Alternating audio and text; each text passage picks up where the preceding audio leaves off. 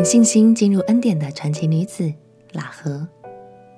朋友平安，让我们陪你读圣经，一天一章，生命发光。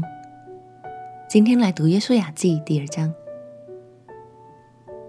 以色列百姓们目前正扎营在约旦河边，河的对面就是迦南地边界的第一座城耶利哥城。为了不贸然行动，约书亚已经派遣两位探子深入耶利哥城了解敌情了。这真是令人紧张的时刻，因为耶利哥城的王好像已经听到风声，现在全城草木皆兵，不断在追捕这两位探子。究竟他们能不能完成任务，顺利脱身呢？就让我们一起来读《约书亚记》第二章。《约书亚记》第二章，当下。嫩的儿子约书亚从石亭暗暗打发两个人做探子，吩咐说：“你们去窥探那地和耶利哥。”于是二人去了，来到一个妓女名叫喇合的家里，就在那里躺卧。有人告诉耶利哥王说：“今夜有以色列人来到这里窥探此地。”耶利哥王打发人去见喇合说：“那来到你这里。”进了你家的人要交出来，因为他们来窥探全地。女人将二人隐藏，就回答说：“那人果然到我这里来，他们是哪里来的，我却不知道。天黑要关城门的时候，他们出去了，往哪里去，我却不知道。你们快快的去追赶，就必追上。先是女人领二人上了房顶。”将他们藏在那里所摆的麻街中，那些人就往约旦河的渡口追赶他们去了。追赶他们的人一出去，城门就关了。二人还没有躺卧，女人就上房顶到他们那里，对他们说：“我知道耶和华已经把这地赐给你们，并且因你们的缘故，我们都惊慌了。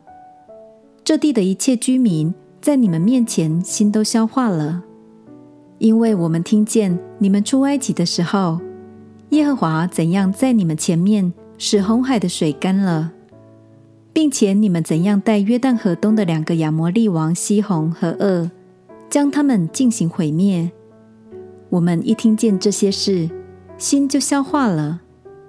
因你们的缘故，并无一人有胆气。耶和华你们的神。本是上天下地的神。现在我既是恩待你们，求你们指着耶和华向我起誓，也要恩待我父家，并给我一个实在的证据，要救活我的父母、弟兄、姐妹和一切属他们的，拯救我们性命不死。二人对他说：“你若不泄露我们这件事，我们情愿替你们死。”耶和华将这地赐给我们的时候，我们必以慈爱诚实待你。于是女人用绳子将二人从窗户里坠下去，因她的房子是在城墙边上，她也住在城墙上。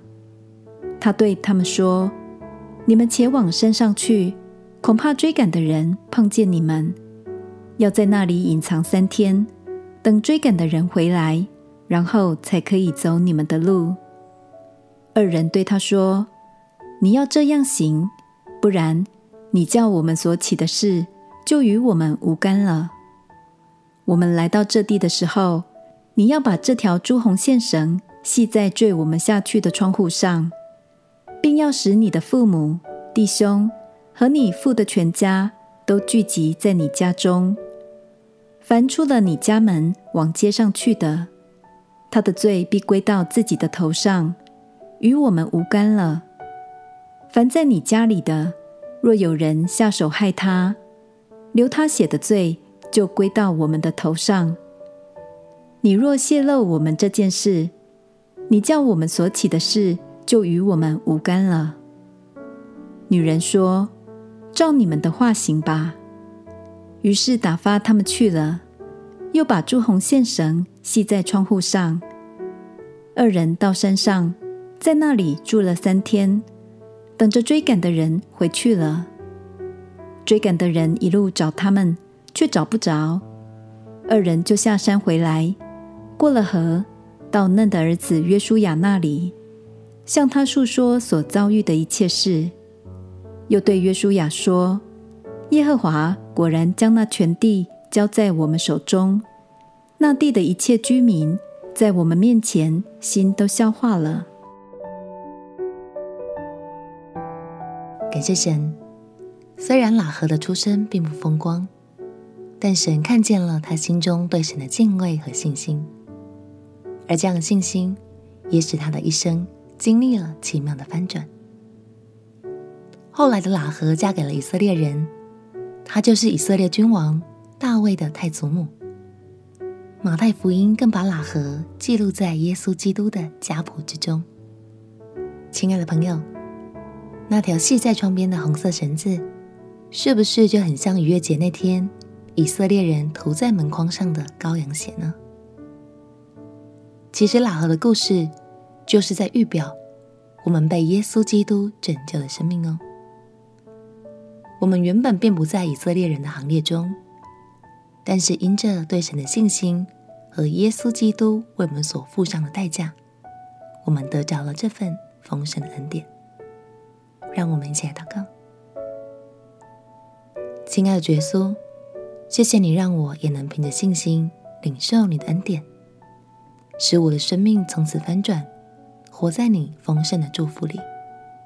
祷告奉耶稣基督的圣名祈求，阿门。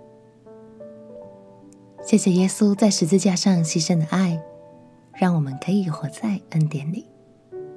陪你读圣经，我们明天见。耶稣爱你，我也爱你。